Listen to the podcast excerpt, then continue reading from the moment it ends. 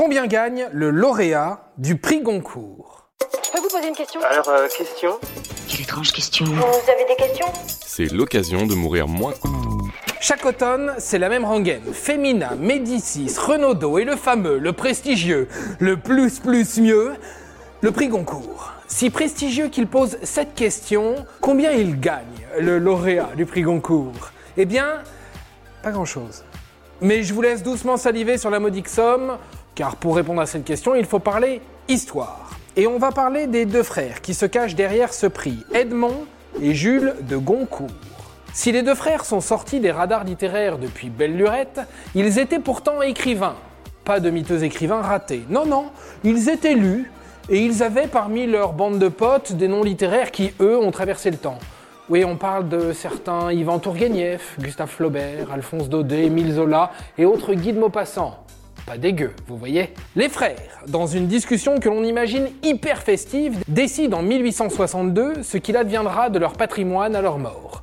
Tout sera vendu et placé dans l'Académie Goncourt. Le mec du Goncourt, c'était super simple, il a genre 80 balais. euh, J'étais inespérée pour lui. Le but de cette académie sera d'offrir une rente à vie à 10 auteurs, rente annuelle de 6000 francs or, qui permettra à ces heureux élus de vivre de leur art, loin du besoin. Sympa les bros. Et en plus de ça, ils décident qu'une œuvre sera récompensée chaque année sur ce critère, le meilleur ouvrage d'imagination en prose paru dans l'année. Donc chaque année, il sera désigné une œuvre et son auteur bénéficiera de 5000 francs or en gratification. Pas dégueu. J'ai le droit de dire célèbre Ah, Atrocement riche. C'est terrible. T'es. Tellement snob. Jules décède en 1870. Edmond, un peu plus résistant, rejoint son frère au cimetière de Montmartre à Paris en 1896. Le temps de mettre en exécution leur dernière volonté, le premier prix Goncourt est décerné en 1903. En 1903, John Antoine No reçoit pour son œuvre Force Ennemie le premier prix Goncourt et la dotation. Pas dégueu cette dotation, John Antoine, non? Enfin, pas dégueu à l'époque. C'est un bon livre? Mauvais, quelle importance Oui, car pour être considéré comme académie d'utilité publique, il a fallu placer les fonds financiers des deux frères en obligations d'État. Et les obligations d'État ne sont pas indexées sur l'inflation. On va pas vous refaire l'histoire du XXe siècle, mais la création des anciens francs, des nouveaux francs, en gros, le pactole pas dégueu des frères Goncourt s'est effondré et il ne reste que le prestige. Car au fil des dévaluations, la dotation du Goncourt s'est retrouvée, et c'est encore le cas de nos jours, au montant exorbitant, monumental et délirant de 10 euros. Oui, la dotation du Goncourt est de 10 euros. Tu te fais chier à écrire un bouquin, à espérer obtenir un peu de reconnaissance, à être en stress à chaque commission du jury, et on te file 10 balles.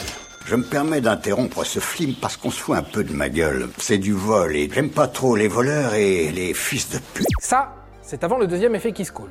Oui, car un Goncourt, c'est aussi un petit bandeau rouge. Et ce petit bandeau rouge, avec écrit en gros Goncourt, ça fait vendre. Surtout quand le prix est décerné en novembre, à quelques semaines de Noël, et qu'on ne sait pas quoi offrir à sa belle-mère. Tiens, voilà le Goncourt, ça fera l'affaire.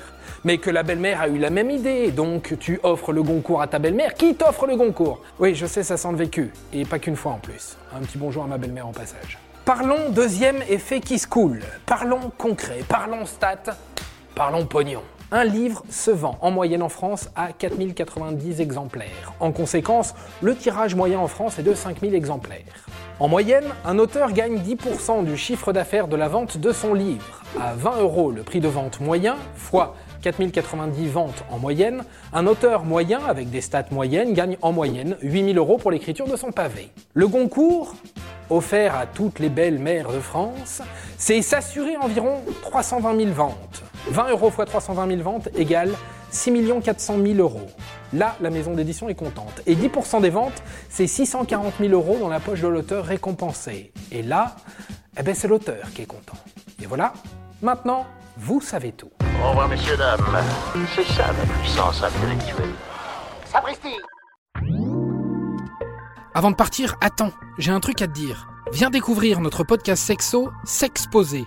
Deux minutes pour tout savoir sur la sexualité masculine.